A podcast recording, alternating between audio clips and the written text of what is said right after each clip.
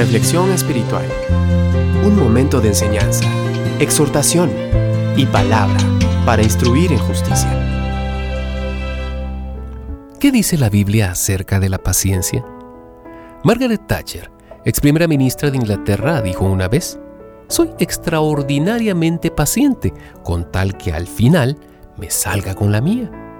Cuando todo sale a nuestra manera, es fácil mostrar paciencia.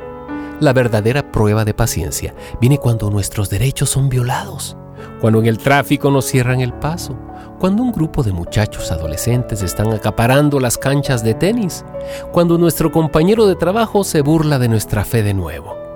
Algunas personas piensan que tienen el derecho de enojarse ante las pruebas y aquello que les irrita. La impaciencia parece como una ira santa.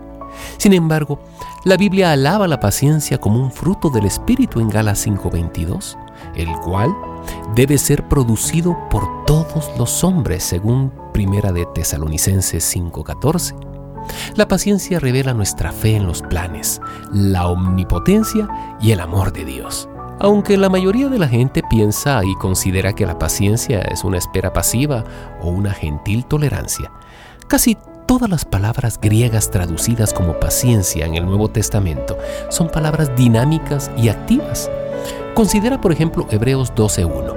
Dice, por tanto, nosotros también, teniendo en derredor nuestra tan grande nube de testigos, despojémonos de todo peso y del pecado que nos asedia, y corramos con paciencia la carrera que tenemos por delante. ¿Corre uno una carrera esperando pasivamente los empujones para retrasarnos o tolerando gentilmente a los tramposos? Por supuesto que no. La palabra traducida como paciencia en este verso significa permanencia. Un cristiano corre la carrera pacientemente mediante la perseverancia a través de las dificultades ante la expectativa del cielo. En la Biblia, la paciencia es la perseverancia hacia una meta, perseverancia ante las pruebas, una expectante espera por el cumplimiento de una promesa. Claramente, la paciencia no se desarrolla de la noche a la mañana en la vida de un creyente. El poder de Dios y la bondad son cruciales para el desarrollo de la paciencia en sus hijos. Colosenses 1.11 nos dice que somos fortalecidos por Él para toda paciencia y longanimidad, mientras que Santiago 1.3.4 nos anima a saber que las pruebas son su manera de perfeccionar nuestra paciencia.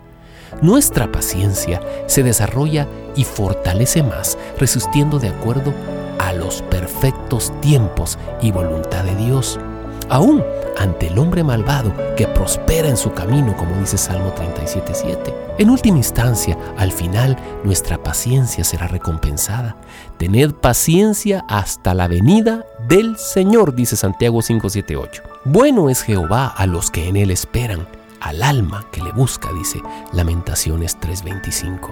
Vemos en la Biblia muchos ejemplos de aquellos caracterizados por la paciencia en su caminar con Dios.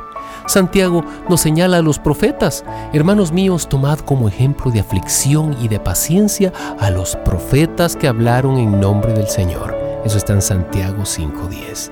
Él también se refiere a Job, cuya perseverancia fue recompensada por lo que el Señor es muy misericordioso y compasivo, nos dice Santiago 5.11.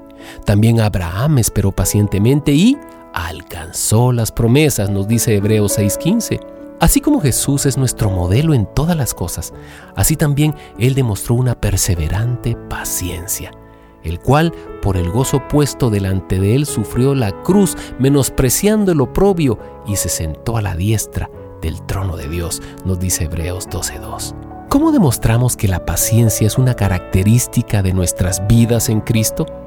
Primero, dando gracias a Dios. Usualmente la primera reacción de una persona es, ¿por qué a mí? Pero la Biblia dice que nos regocijemos en la voluntad de Dios. Eso está en Filipenses 4.4 y en Primera de Pedro 1.6. Segundo, buscando sus propósitos. Algunas veces Dios nos pone en situaciones difíciles con el fin de testificar. Otras veces Él puede permitir una prueba para la santificación del carácter. El recordar que su propósito es para nuestro crecimiento y su gloria nos ayudará en la prueba.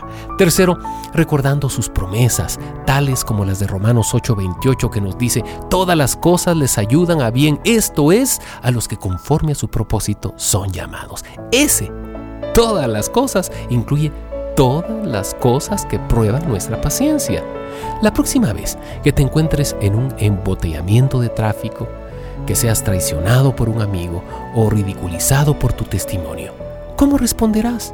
La respuesta natural es impaciencia, la cual conduce al estrés, enojo y frustración. Gracias a Dios, los cristianos ya no estamos bajo el dominio de una respuesta natural porque tenemos una nueva naturaleza, la naturaleza de Cristo mismo. En vez de eso, tenemos la fortaleza del Señor para responder con paciencia y en completa confianza del poder y los propósitos del Padre. Romanos 2.7 dice, vida eterna a los que perseverando en bien hacer buscan gloria y honra e inmortalidad.